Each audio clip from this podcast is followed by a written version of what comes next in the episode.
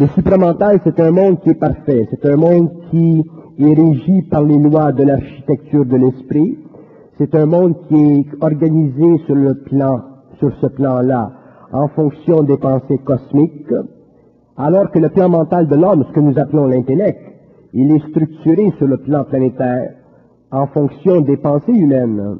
Donc ce sont des mondes qui, dans le fond, sont extrêmement séparés.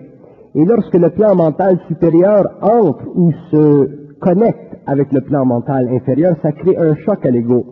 Parce que l'ego est habitué de vivre sa conscience mentale par rapport à des pensées qui sont depuis très longtemps le produit d'une acculturation, le produit de l'impression, le produit d'impressions créées à l'extérieur de lui sur lui-même. Alors que le plan mental pur, le plan supramental, si vous voulez l'appeler comme ça, c'est un plan d'énergie qui est au-dessus de l'ego, qui fait partie de la synthèse de l'âme et de l'esprit, mais qui est la source de la pensée créative pour l'ego, dans la mesure où l'ego est capable de la vivre sans réflexion. Si l'ego la vit, cette énergie avec réflexion, il se véhicule en lui une vibration plus basse, donc il vit la pensée subjective et il continue à poursuivre le mouvement évolutif de sa pensée. Donc ce n'est pas surprenant que l'homme ne puisse pas avoir accès au savoir qui est universel, mais aussi qui fait partie de son propre savoir. Et la fusion La fusion, c'est le développement éventuel de la rencontre entre l'énergie de l'esprit, l'énergie de l'âme et l'énergie de l'ego. L'axe, l'esprit, la lumière, l'âme dépolluée, épurée, qui cesse d'être une mémoire personnelle pour devenir une mémoire cosmique, et l'ego qui est la lentille, permettant à cette énergie de descendre et de répondre sur le plan matériel à ses propres besoins créatifs, en même temps que sur le plan humain, elle permet de créer au niveau de la science, ainsi de suite, au cours de l'évolution. Euh, la formation de l'axe entre l'esprit, l'âme et l'ego est essentielle. Avec le temps, nous détruirons la forme de l'esprit.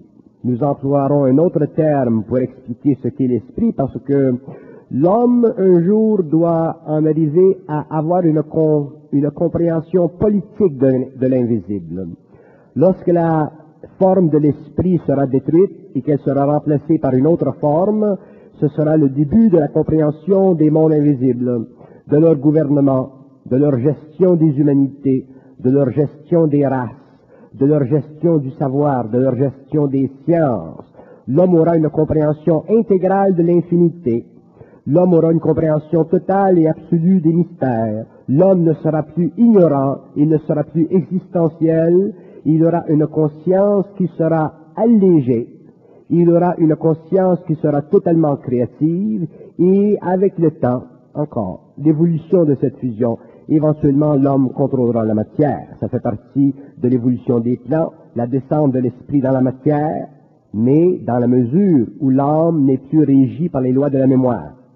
Le problème de l'homme aujourd'hui, l'insuffisance de son savoir, est dû au fait qu'il vit au niveau de son intellect par rapport à la mémoire de l'humanité. Et l'homme ne peut pas vivre par rapport au passé. Il doit vivre dans le présent de sa conscience en étant créatif par rapport à un avenir. L'avenir de l'humanité doit être sous le contrôle de l'homme. L'avenir de l'humanité doit être sous l'empire de cette fusion. L'avenir de l'humanité doit être le résultat de cette fusion. Mais cette humanité ne sera pas l'humanité de l'involution. Ce sera une autre humanité, ce sera une, une, autre race, non pas une race physique, mais une race mentale. Et ce sera aussi l'expression corporelle, physique, matérielle du véhicule éthérique. Donc ça permettra à l'homme d'entrer dans un autre temps. Ça permettra à l'homme de se libérer du temps psychologique de l'ego, qui est basé sur l'émotion de la conscience, pour entrer dans le temps psychique de l'âme, qui deviendra le temple de l'esprit dans les formes créées par la fusion, dans les formes créées au niveau de sa conscience éthérique. L'homme pourra créer la forme, la matérialiser. Ça fait partie de son évolution, mais avant que l'homme fasse ceci, il devra vivre sur le plan de l'humanité de grands chocs pour que l'esprit de la race c'est-à-dire l'esprit de toute la race humaine, soit finalement ébranlé dans ses fondations, afin de recevoir un nouvel esprit, un autre esprit, qui sera l'esprit de l'homme. Et le temps dans tout ça? Le temps, c'est une gestion de l'énergie. Le temps ne représente que la formation sur les plans d'événements qui coïncident sur notre plan psychologique en impressions. Ces impressions créent de l'émotivité de la pensée, donc ces impressions créent chez nous une sorte de temps, un temps extrêmement lent, un temps extrêmement lourd à supporter, des mois, des années, des siècles. Sur le plan éthérique, le temps existe aussi, mais il n'a pas la même vélocité, c'est-à-dire que l'énergie de l'esprit qui passe à travers le mental de l'homme sur le plan éthérique n'est pas forcée d'étudier la mémoire de l'âme pour transmuter instantanément la conscience atomique de son, de son mouvement. Sur le plan de l'esprit, sur le plan éthérique, l'esprit est instantané, l'homme est instantané, le temps est régi par l'homme, il fait partie de la constitution psychique de son âme, parce que l'homme a la capacité dans ce temps-là de s'instruire de la lumière et d'instruire les royaumes des lois vibratoires de la lumière et de décomposer le temps psychologique de l'humanité et de faire avancer l'homme plus rapidement, mais toujours en respectant les lois de l'humanité évolutive. Quand on parle de la fin des temps, ce sera justement le jour où il y aura fusion, alors les temps. La fin des temps, c'est la fin d'un cycle d'évolution, c'est la fin de la prédominance sur l'évolution de la Terre des races involutives corporelles. La fin des temps, c'est l'ascension de l'homme à une nouvelle corporalité, c'est la pénétration de l'homme dans les terres, c'est le contrôle total de l'homme sur le monde de la mort. C'est la puissance du corps éthérique sur les entités et sur les égrégores astraux. C'est l'arrêt, dans le sens cosmique du terme, du pouvoir des forces arimaniennes et des forces lucifériennes sur la planète. Vous dites dans votre livre à un moment donné que l'être humain va vivre euh, une demi-journée de marche vers l'intérieur de la Terre. L'être humain sera obligé, lorsqu'il aura accès à son véhicule subtil, de rencontrer des intelligences pour établir sa loi. Donc l'homme, à cause de l'ingravité du corps éthérique, sera obligé de vivre sa conscience éthérique dans le sous-sol de la Terre, un peu en dessous de la surface, mais suffisamment près pour toujours contrôler les forces élémentales qui ne voudront jamais céder le contrôle de leur puissance tellurique sur la planète. Et ça, c'est intéressant parce que, euh, je vous donne un exemple là. Supposons qu'un homme est président d'une compagnie. Il n'a pas le temps de faire de la cuisine. Donc il faut que la cuisine, les petites actions soient faites par des gens qui ont cette fonction. Et les forces telluriques euh, qui existent dans le centre de la Terre ont une fonction importante en ce qui concerne l'évolution du royaume matériel, du royaume animal et du royaume plantaire. Mais ces forces-là deviennent de plus en plus menacées par l'électrification de la conscience de la Terre. C'est-à-dire que plus l'homme va devenir conscient, plus il va pouvoir sortir en éthérique, plus il va pouvoir regarder dans leur monde, mais eux ne pourront pas les voir. Ils seront simplement conscients de sa présence. Et sa présence créera dans ces êtres-là de l'ambivalence de l'émoi. Ils verront dans ce temps-là, sur le plan matériel, énormément de troubles au niveau de la tellurie de la Terre, c'est-à-dire qu'il y aura beaucoup de tremblements de terre. Il y aura des fracas au niveau des continents. Il y aura des renversements de la température, parce que le cosmos de notre planète n'est pas simplement un cosmos matériel. Il est un cosmos psychique. Il y a des dominations, il y a des forces, il y a des intelligences, il y a des gouvernements, il y a une gouverne. Mais nous sommes en train de passer, pour ainsi dire, à une nouvelle élection. Et ces êtres-là, ces intelligences sont troublées par la nouvelle élection parce que les gens qui seront élus, c'est-à-dire la formation d'un gouvernement invisible, ne viendra pas de leur milieu. Donc le pouvoir sera scindé, la puissance, la puissance qu'ils ont eue pendant des milliers d'années sera totalement éliminée, l'homme refera le contact avec la source comme il eut ce contact avant les races adamiques. Donc, les intelligences qui œuvrent aujourd'hui sur les plans invisibles, qui font ce qu'elles veulent, qui sont régies par les lois de l'évolution, ne pourront plus faire ce qu'elles ont voulu faire pendant des milliers d'années. Donc, ce sera une très grande révolution dans l'invisible et l'homme sur la terre sera obligé de vivre le choc de cette révolution et c'est déjà commencé. Les lois de l'involution, est-ce que c'est synonyme des lois de la mort? Les lois de l'évolution sont les lois de la mort à différents niveaux. Ce sont les lois de la mort au niveau de l'expérience de l'homme. Ce sont les lois de la mort au niveau du développement égoïque, égocentrique de son intelligence. Ce sont les lois de la mort au niveau de la rupture de la communication entre l'homme et la source, donc euh, l'absence totale du savoir. Ce sont les lois de la mort dans ce sens que la connaissance humaine, elle est fondée sur le doute et la croyance. Donc, elle est totalement polarisée. Donc, elle force naturellement l'homme à souffrir.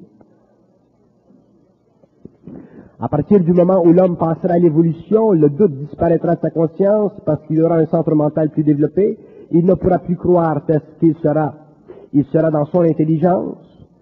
Donc à ce moment-là, la polarisation de sa conscience sera éliminée, l'homme perdra son égocentrisme et les forces astrales perdront sur lui sa puissance. Dans les néologismes de Bernard de Montréal, étériel, qu'est-ce que ça veut dire?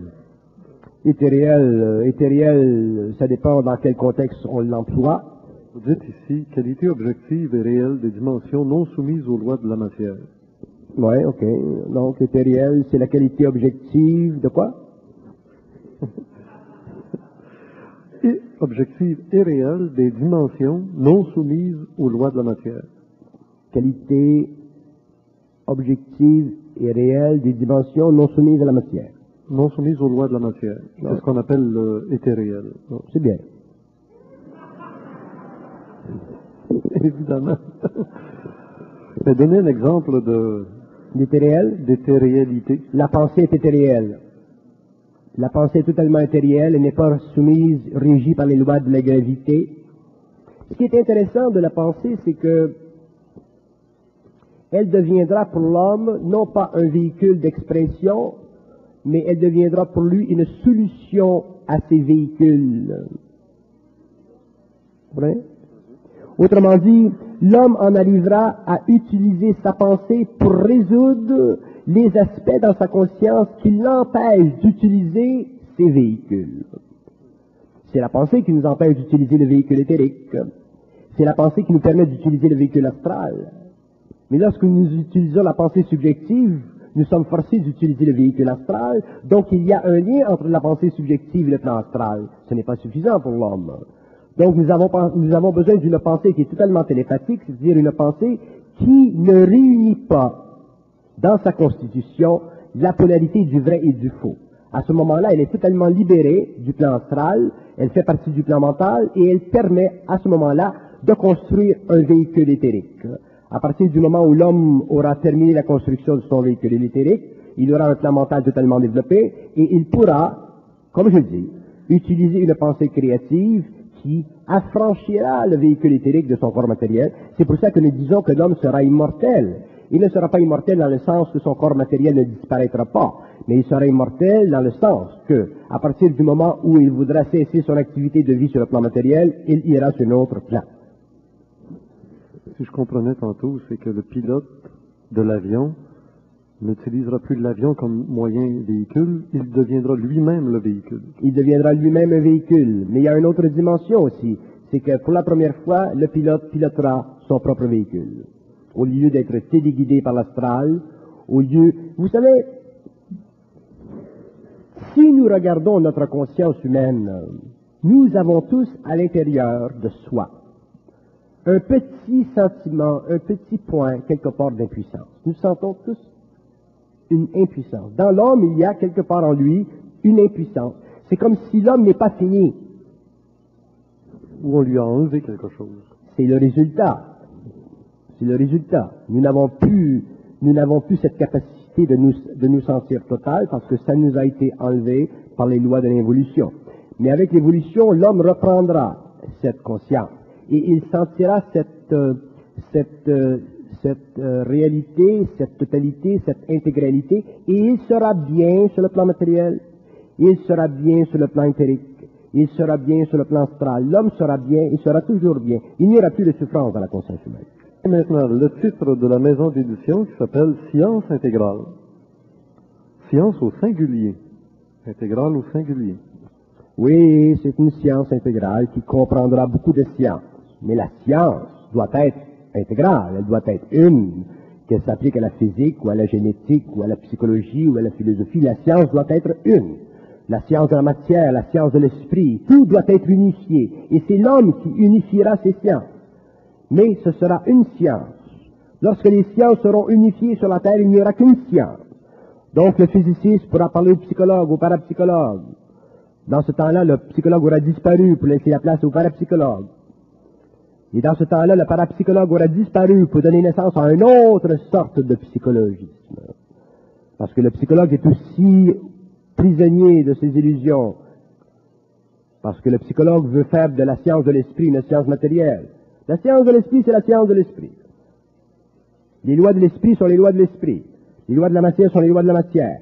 L'homme pourra les unir lorsqu'il aura de la conscience. Il ne verra pas de, de, de différence, de transgression. Il verra l'unité entre la matière et l'esprit.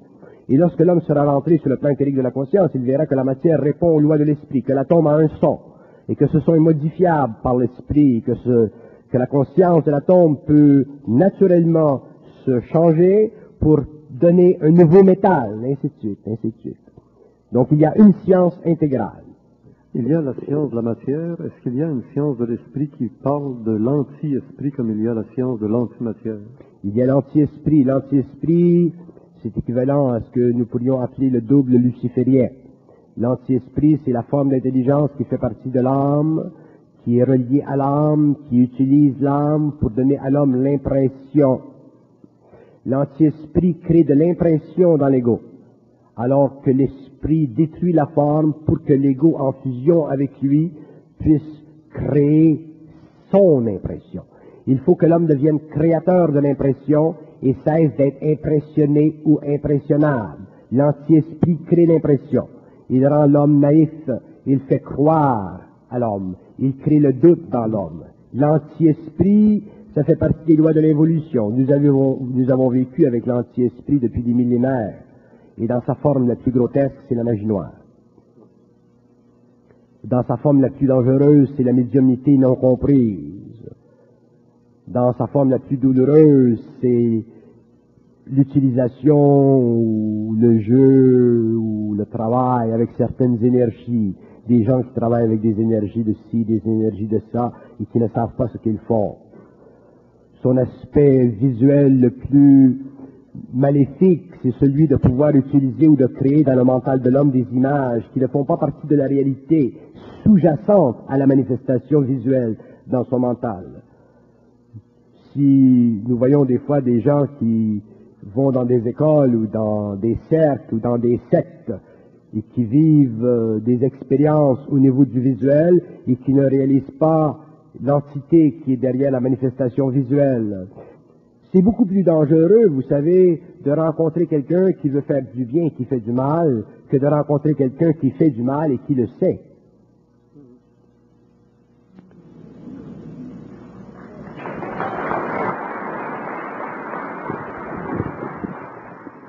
Vous nous parlez beaucoup de la fin du cycle. La fin du cycle, d'autres vont l'interpréter comme la fin des temps, qu'on annonce dans la Bible.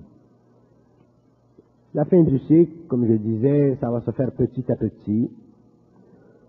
Nous pouvons calculer que vers l'an 2070, la fin du cycle aura atteint son temps. Le contact entre l'homme et d'autres civilisations sera établi de façon officielle sur la Terre. Euh, il se formera sur la Terre une religion universelle à cause de ce contact. Ce sera triste, mais ce sera essentiel parce que l'humanité ne peut pas entrer dans sa conscience rapidement. C'est au cours de l'évolution des 2500 prochaines années que l'homme en arrivera à une conscience intégrale. Donc le contact entre l'humanité et d'autres civilisations sera utile sur le plan de la science. Mais l'homme devra réaliser que toute intervention dans les affaires de la terre doit être maintenue en équilibre par une autre énergie. Et c'est pourquoi ce phénomène sur le plan mondial ne se fera pas de façon officielle et planétaire tant que l'homme lui-même n'aura pas suffisamment descendu d'énergie sur la Terre pour pouvoir finalement établir un lien avec les terres, établir une régence planétaire pour contrebalancer le poids de cette intervention dans l'évolution de la planète. Le phénomène extraterrestre est un phénomène intéressant, je n'aime pas tellement en parler en public, mais c'est un phénomène intéressant parce qu'il est inévitable, seulement c'est un phénomène qui peut facilement empoisonner l'homme si l'homme n'est pas suffisamment dans son intelligence. Il ne faut pas s'imaginer que des, gens, des êtres qui viennent d'autres mondes sont nécessairement plus évolués en conscience que l'homme. Ils sont plus évolués en science que l'homme, mais ils n'ont pas la conscience de l'homme de l'avenir, pour la simple raison qu'ils n'ont pas été, au cours de leur évolution, programmés pour les mêmes raisons. Les êtres qui viennent d'autres planètes ont été programmés pour étudier la matière, pour comprendre la matière et donner à la matière une cavité, créer dans la matière une cavité. La création de la cavité dans la matière, c'est la création de certains courants, de certains tunnels qui leur permet de passer de la matérialité à l'immatérialité. Ceci leur a permis de créer des technologies qui sont extrêmement avancées, que j'appelle des technologies immatérielles. Ce sont des êtres qui ne sont pas nécessairement très conscients, mais ce sont des êtres qui sont extrêmement puissants sur le plan cérébral, parce que déjà ils utilisent leur cerveau éthérique, mais ils ne connaissent pas la fusion de l'ego, de l'âme et de l'esprit. La conquête de l'homme au cours de l'évolution sera la conquête de l'esprit. Les hommes auront conquis l'espace, tel que ces intelligences ont conquis l'espace, L'homme de la terre conquérera aussi l'espace et l'homme nouveau conquérera l'esprit. Et lorsque l'homme aura conquis l'esprit, il n'y aura plus d'espace matériel suffisant pour lui. Donc à ce moment-là, l'homme entrera dans les espaces éthériques et l'homme créera une nouvelle échelle de civilisation et il deviendra le protagoniste, c'est-à-dire que l'homme nouveau, l'homme conscient, l'homme intégral, l'homme qui aura accès à la conscience éthérique sera pour la première fois depuis la programmation de l'intelligence en évolution dans le cosmos local et dans les cosmos universels, celui qui aura la régence cosmique de la conscience évolutive. Donc lorsque nous parlons de l'homme, nous ne pouvons pas regarder l'homme tel qu'il est aujourd'hui, il nous faut regarder l'homme sur le plan éthérique. Et l'homme sur le plan éthérique, il est très beau, il est très grand, il est très intelligent.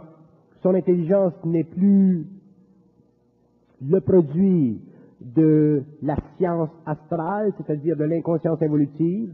Son intelligence, elle est cosmique et il a, à cause de son initiation, accès à la totalité de cette science cosmique. L'homme nouveau sera tellement important dans l'évolution politique des mondes invisibles que les extraterrestres, comme vous, vous les appelez, les êtres étrangers, viendront à lui pour avoir une compréhension des lois, des mondes magnifiques qui seront mis à la disposition de la nouvelle évolution. Et c'est l'homme nouveau qui entrera dans cette évolution, qui ouvrira le nouveau temps, qui créera les nouveaux temples de l'évolution, c'est-à-dire les empires architecturaux qui conviendront parfaitement à l'intelligence de son mental et aussi parfaitement à la précision atomique de sa conscience cellulaire. L'homme nouveau ne sera pas un être euh, avec un précédent. Il n'aura aucun précédent. Et c'est pourquoi, lorsque je parle de l'âme, je dis que l'âme doit être totalement transmutée pour qu'elle ne réfléchisse que la lumière de l'esprit et qu'elle vienne en syntonicité avec cette énergie pour que l'ego, lui, puisse ensuite euh, être utilisé sur le plan créatif de la matière et ensuite sur le plan éthérique du mental. Parce que l'ego ne disparaîtra pas sur le plan éthérique du mental, parce que l'homme doit maintenir la, continuité de sa conscience. L'homme nouveau sera un immortel, dans un sens qui sera expliqué plus tard, Il sera un être capable de voyager sur tous les plans de tous les temps. Il n'y aura aucune limitation, aucune barrière, et il ne sera régi par aucune politique cosmique. C'est inutile pour nous de penser à ces choses-là parce que penser à ces choses-là alourdit le mental.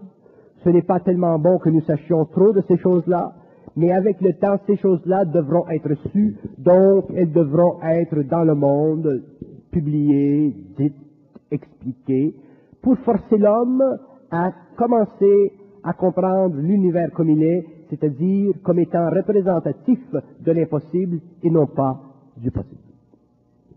Vous terminez votre livre avec un chapitre intitulé Le Christ mondial, alors qu'on s'attendrait d'entendre parler de la venue du Messie. Oui, il ne faut pas tomber dans, dans le symbole spirituel. Nous avons suffisamment bavé du symbole spirituel. Nous devons commencer à comprendre le symbole spirituel comme nous devons comprendre le symbole ésotérique, comme nous devons comprendre le symbole occulte. Nous devons être libres du symbole. Tant que l'homme ne sera pas libre du symbole, il n'aura aucun savoir. Il sera simplement capable de vivre la rêverie psychologique de son âme. Et parlez-vous de la même énergie? Je parle de la même énergie, mais je ne parle pas de la même personnification de l'énergie. L'énergie de la conscience nouvelle sur la Terre sera le produit de l'actualisation et de l'accès de l'homme à sa propre vitalité, le Christ mondial sera l'expression dans le monde d'une conscience créative totalement libre du connu. Le Christ mondial, c'est un terme que j'emploie parce qu'on peut s'identifier avec la symbolique de haute vibration de cette énergie. Mais le Christ mondial, ce n'est pas un être. Le Christ mondial, c'est une agglomération de conscience unifiée dans le mouvement créatif et cristallisant de l'énergie cosmique à travers l'âme et à travers l'ego totalement rendu transparent. Alors que le Messie, c'est un être. Le Messie, c'est un être, et le concept du Messie, il est bon pour les masses humaines parce que les hommes ont besoin du concept du Messie pour vivre un certain espoir que nous n'allons pas aller vers une déchéance totale, que quelqu'un dans le temps va nous récupérer. Nous sommes des êtres qui sommes affamés d'espoir parce que nous n'avons pas de centricité. Nous avons besoin d'un messie psychologique pour, pour nous donner un peu de force parce que nous sommes sans force. Lorsque l'homme sera dans sa force, il n'aura plus besoin de messie. Il réalisera que lui-même fait partie de tout ce qui est messianique. Vous entendre parler le Messie.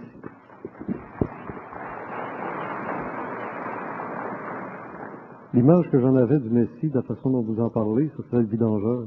Il vient ramasser les vidanges de la terre, c'est-à-dire toutes le, les choses négatives et retardataires qu'on a eues, il va nous mettre. Cette, cette conscience créative mettra les vidanges en relief, en perspective, mais cette conscience créative, elle est une conscience évolutive.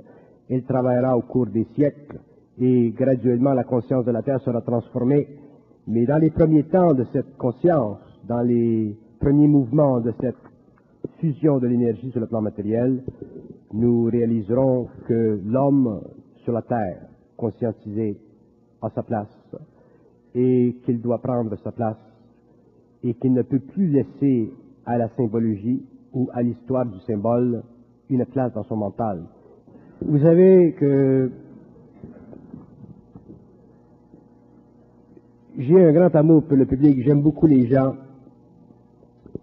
J'aime beaucoup les gens qui, qui cherchent, mais je crains beaucoup pour le public, je crains beaucoup pour les gens qui cherchent.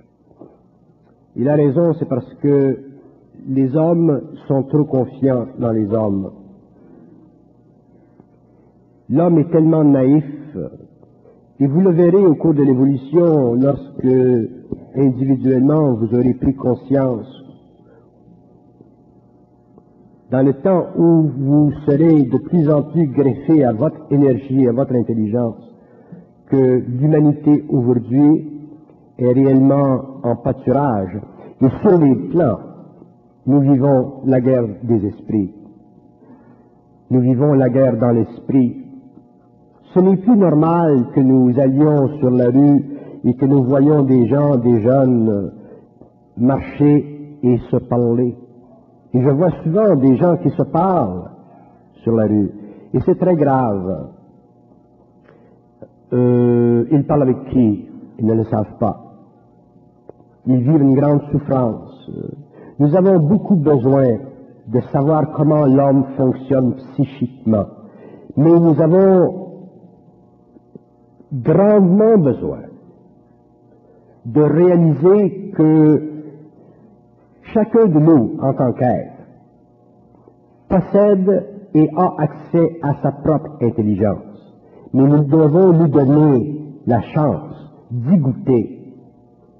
Nous devons, nous sommes plusieurs maintenant dans la province de Québec. Il y a beaucoup de connaissances, il y a beaucoup de savoir. Nous aurons une science très vaste de l'homme. Donc, nous devons prendre avantage, probablement pour la première fois depuis l'évolution, de savoir que nous, chacun de nous, le petit homme, le fermier, le psychologue, l'avocat, l'architecte, tous les hommes qui ont une sensibilité et qui sentent des choses, qui perçoivent des choses, que finalement ces gens réalisent qu'ils ne sont pas seuls, qu'il y a beaucoup de personnes dans le monde qui savent des choses, qui perçoivent des choses, mais qui ne sont pas suffisamment affiliés entre eux. C'est ça le problème. Lorsque nous avons des amis et que nous pouvons parler de ces choses internes avec des amis d'une façon objective, nous nous sentons bien parce que nous, nous réalisons que nous ne sommes pas seuls. Mais lorsque nous sommes seuls, comme il y a beaucoup de personnes qui sont seules, et que nous vivons des choses intérieures, et que nous n'avons pas de point de référence interne suffisamment puissant pour nous donner une base fondée sur notre identité, c'est difficile. Et je vous dis, en tant que personne publique, puisque je suis public, que vous aurez toujours accès à ma personne à travers mes paroles. Ceci veut dire que si dans le monde de l'homme, surtout dans la province de Québec, il y a des questions qui ne sont pas répondues. Dans le temps, je les répondrai. S'il y a des questions concernant la vie de l'homme que vous voulez répondues, dans le temps, elles, seront répondues. Mais il y a tellement de choses à dire qu'il y a un temps pour répondre à toutes ces questions. Mais je vous assure que l'homme nouveau, sur le plan matériel, il est déjà en évolution et que cette science intégrale fait déjà partie de la conscience de la planète et que, en tant qu'individu, nous devons réaliser avec le temps que nous avons cette science. Chacun de nous possède cette science et que le temps des maîtres est terminé. À partir du moment où l'homme aura la force de supporter cette science, à partir du moment où l'homme aura la force de supporter ce qu'il sait, même si c'est un petit peu, à partir du moment où l'homme pourra vivre son petit vase plein, déjà l'homme dépassera l'évolution, entrera dans son identité, il trouvera très facile de pouvoir communiquer à d'autres niveaux avec d'autres hommes ou d'autres intelligences. Mais il nous faut, pour le moment, nous reconstruire. Nous devons arracher au passé ce qui nous a enlevé et nous devons reconstruire notre avenir, c'est-à-dire nous devons reprendre contrôle de ce que nous sommes, c'est-à-dire des êtres qui réellement sont de lumière, faits de lumière, non pas simplement tissés de rêveries, tissés d'impressions, mais réellement coulés dans la lave chaude de leur propre feu. Donc je vous souhaite en tant que public de ne pas, surtout dans les années à venir, regarder ceux qui pointent, regarder ceux qui parlent, ou regarder ceux qui font avec de la fascination. Commencez à cesser de ne plus, à ne plus être fasciné Commencez à éliminer chez vous la fascination et vous commencerez à vous regarder au lieu de regarder les autres.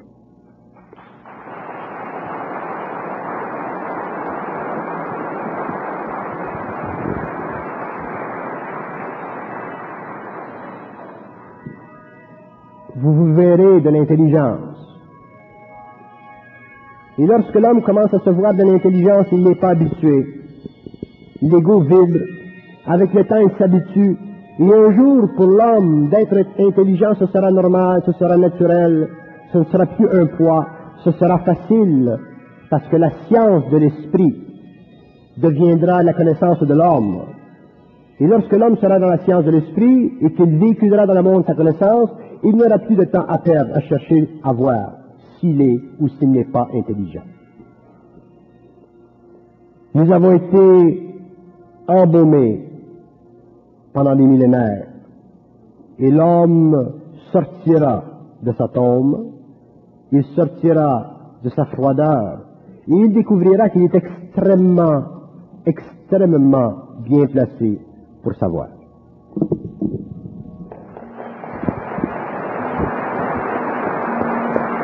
Ainsi parlait Bernard de Montréal. Malheureusement, depuis son décès en octobre 2003, les livres de Bernard de Montréal ne sont plus disponibles sur le marché. Je vous invite à retrouver Bernard de Montréal dans les salles 609 et 610, puisque ce lancement du livre est disponible en quatre parties. Pour voir la version intégrale, il faut être abonné au club créé 2006.